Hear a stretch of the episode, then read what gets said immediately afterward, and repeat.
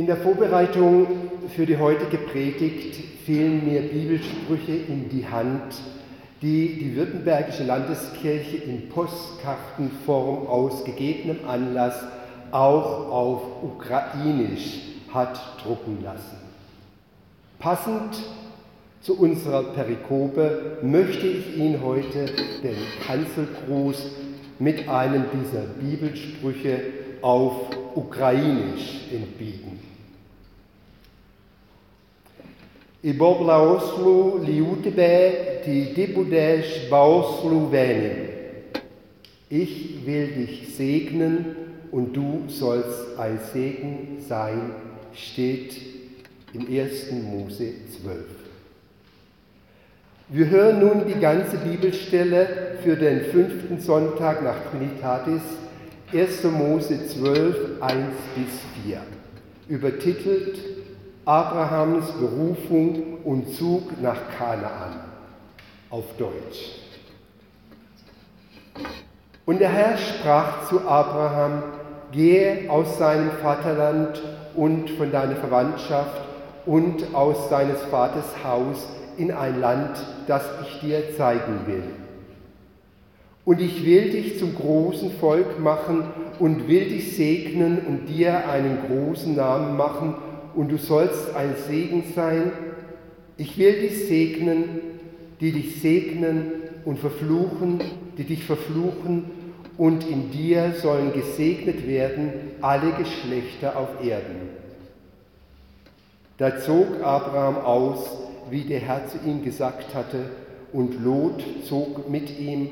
Abraham aber war 75 Jahre alt, als er aus Haran zog.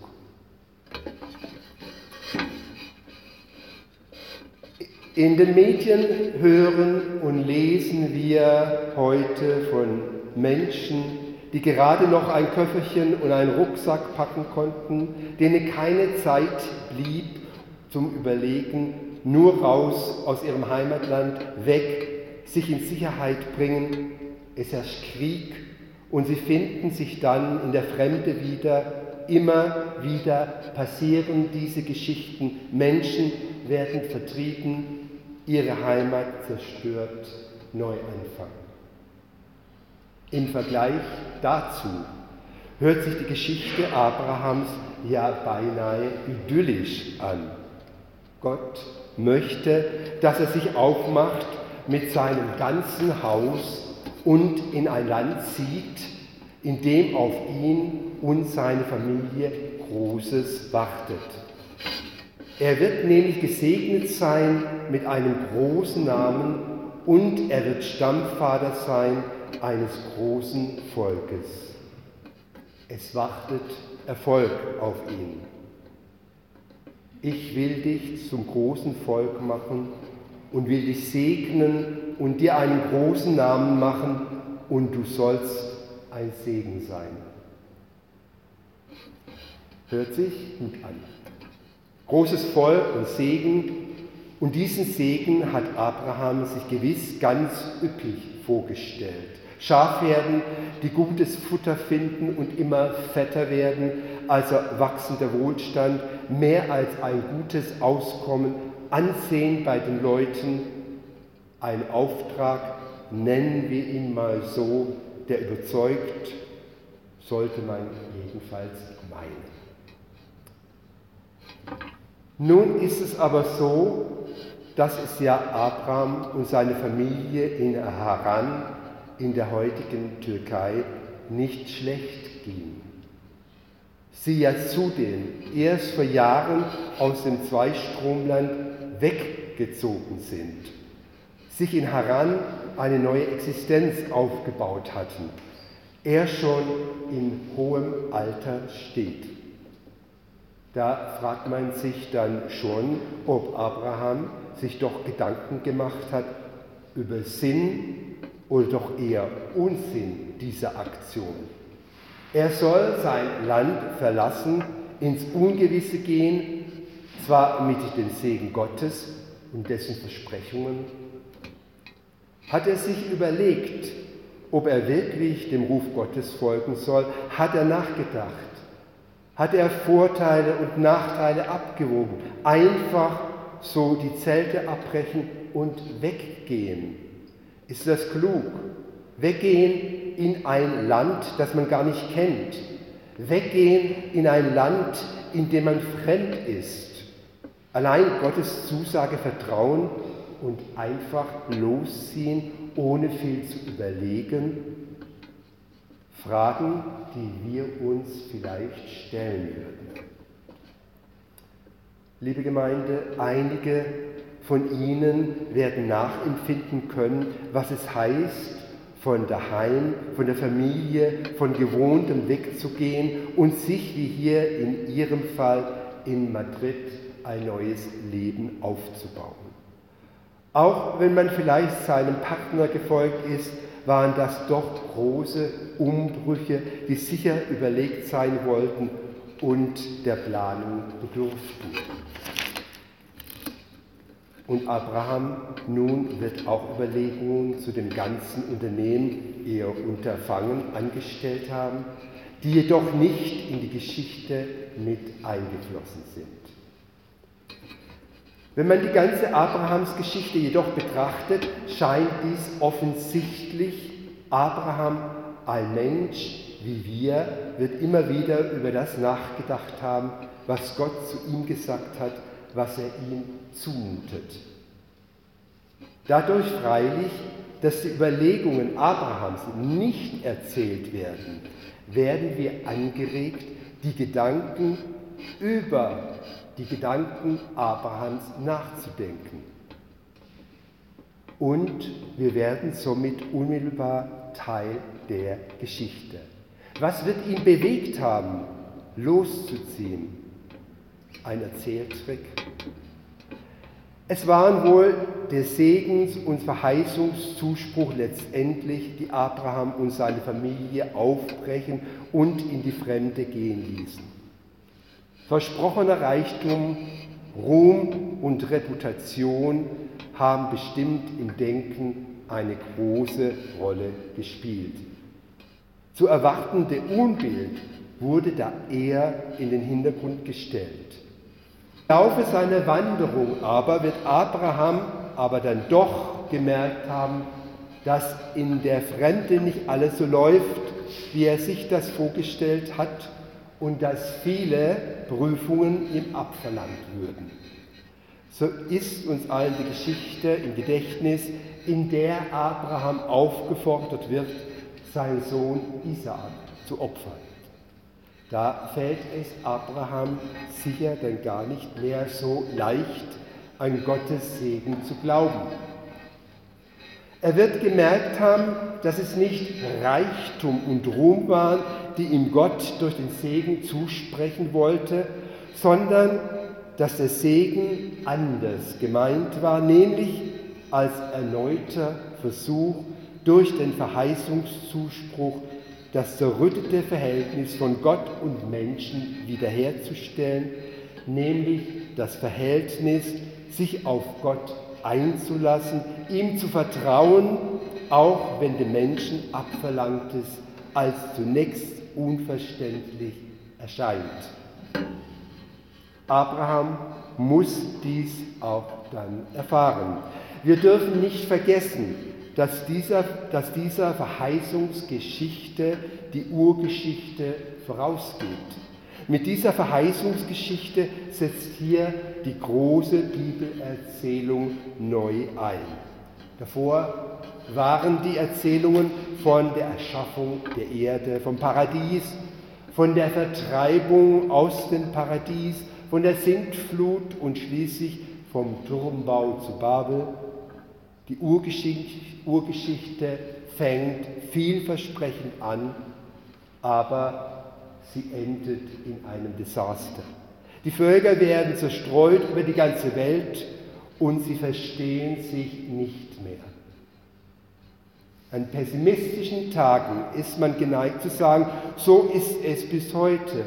Die Völker verstehen einander nicht und nicht mal innerhalb eines Volkes oder eines Landes verstehen sich die Leute untereinander. Gerade in unserer Zeit lassen sich x Beispiele aufführen, wo Nichtverständnis zu äußersten Konflikten führen und wo Kriege die Sprachlosigkeit unter den Menschen zementieren. Die Menschen verstehen sich nicht mehr, so war das damals auch. Deshalb musste die Erzählung neu einsetzen, also noch einmal neu beginnen. Und wie zu Anfang setzt sie wieder damit ein, dass Gott spricht. Am allerersten Anfang, im allerersten Kapitel der Bibel, da heißt es immer wieder, und Gott sprach, und Gott sprach, und Gott sprach. Dass Gott spricht, damit fängt für die Autoren der Bibel immer alles an. Dass einer wieder mit dem Sprechen anfängt, den Anfang macht, nachdem viel zu Bruch gegangen ist. Sprachlosigkeit wird Sprechen entgegengesetzt. Etwas ist kaputt gegangen. Niemand redet mehr und einer muss wieder anfangen zu reden.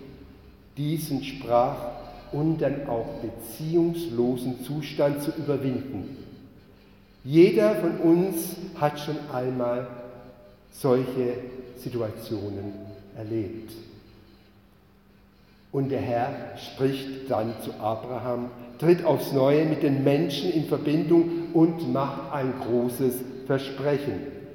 Doch unter der Auflage, dass der Mensch sich an dieses Versprechen hält und daran glaubt Gott gibt also den Menschen nicht auf, er zieht sich nicht zurück, schweigt gar. Gott nimmt das Gespräch wieder auf, Gott spricht wieder, aber vorerst nur, nur zu einem, zu Abraham. Und mit dem, was er zu dem einen sagt, hat er schon uns alle im Blick. In dir sollen gesegnet werden alle Geschlechter auf Erden. Gott schaut den einen an und er hat alle im Blick. Gott spricht auch mich an und hat dabei nicht nur mich im Blick. Wenn ich mich von Gott ansprechen lasse, dann hat das Wirkung. Bestenfalls werde ich für andere zum Segen. Gottes Segen ist nach jüdischem Verständnis mehr als das Zusprechen bloßer Lebenskraft, wobei natürlich Ziel und Bestreben des Segens die Förderung von Glück und Gedeihen oder die Zusicherung von Schutz und Bewahrung ist. Der Segen ist in der jüdischen Tradition tief verwurzelt. Der Segen, den Gott Abraham zugesprochen hat, ist nicht nur auf Israel beschränkt, sondern gilt nun auch für alle anderen Völker durch Jesus Christus. Das hebräische Wort Barach für Segnen erscheint erstmals am fünften Tag der Schöpfungsgeschichte, dann am sechsten, wenn Gott Tiere des Landes und den Menschen segnet. Gott segnete sie und sprach, seid fruchtbar und vermehret euch. Kollektiv, aber auch individualistisch kann ein Segen ausgesprochen, ausgesprochen werden.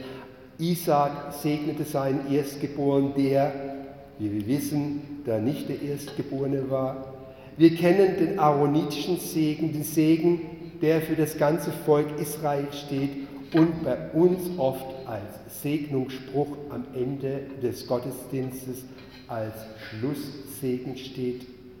Der aaronitische Segen von Martin Luther eingeführt, ist ein Kennzeichen evangelischer Gottesdienste, aber auch ein verbindendes Element mit Gottesdiensten jüdischer Gemeinden. Im Laufe seines langen Lebens gewinnt Abraham ein vertieftes Verständnis von Segen. Er merkt, dass man nicht nur dann von Gott gesegnet ist, wenn es gut läuft im Leben. Aber bis ihm das aufgeht, dauert es eine lange Zeit. Er muss Gefahren überstehen, er muss Enttäuschungen ertragen, er muss damit rechnen, dass Gott ihm das wegnimmt, was ihm das Leben, was ihm das Liebste ist im Leben. Zeitweise versteht Abraham nicht, was Gott mit ihm vorhat. Am Ende aber geht ihm auf, dass er sich in Gott bergen kann, auch wenn er ihn nicht so ganz versteht. Dass Abraham am Anfang Gott einfach vertraut, das ist schon erstaunlich. Dass Abraham am Ende Gott immer noch vertraut, das ist ein Wunder nach all dem, was er durchgemacht hat. Abraham gilt seit alten Zeiten als Vater des Glaubens. Das soll heißen, an Abraham können alle Generationen nach ihm bis zu uns sehen, was es bedeutet zu glauben. An Abraham können wir sehen, was das bedeutet, Gott zu vertrauen. An Abraham können sogar die, die sich verrannt haben, sehen, der Glaube an Gott gibt Mut zu neuen Anfängen. An Abraham sehen wir auch, das Leben im Glauben ist nicht immer ein Frühlingsspaziergang im Sonnenschein. Der Glaube an Gott macht nicht alles einfach. Zwischendrin verzweifelt Abraham fast an Gott. Zwischendrin spürt er Gottes Segenskraft kaum noch. Am Ende aber, ganz am Ende, da kann Abraham dann doch sagen, alles war gut, auch das, was schwer war. Alles war gut, weil Gott mit ihm, ja, mit uns spricht. Es ist ein großes Glück, es ist ein Segen, wenn Menschen das im Rückblick auf ihr Leben sagen können.